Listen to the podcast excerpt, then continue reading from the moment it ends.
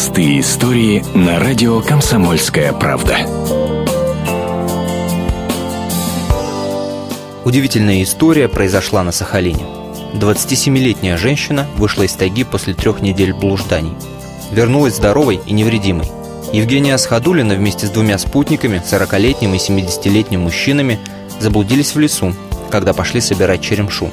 Через три дня одного нашли. Спасатели заметили с вертолета. Он рассказал, что какое-то время назад разминулся со своими товарищами по несчастью и теперь не знает, где они. Спасатели и волонтеры прочесали сотни квадратных километров Сахалинской тайги, но безрезультатно.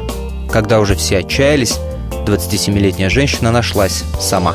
В МЧС рассказывают, Евгения вышла на дорогу, поймала попутку и доехала до ближайшего поселка Тымовска.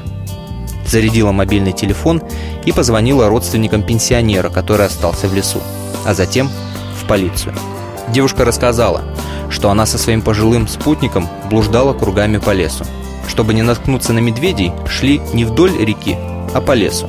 Питались черемшой и другими растениями. Увы, 70-летний пенсионер ослаб и не смог идти дальше, остался в лесу. Его продолжают искать. Евгения вызвалась показывать дорогу. Причем спасатели удивляются, как бодро женщина стала помогать. Шутка ли, три недели в тайге провести? Рассказывает начальник отдела по делам ГО и ЧС Дымовской администрации Алексей Сомов. На мой взгляд, я говорю, довольно бодрая, энергичная. Вчера она вперед вездехода шагала. Вот такая простая история. Простые истории на радио «Комсомольская правда».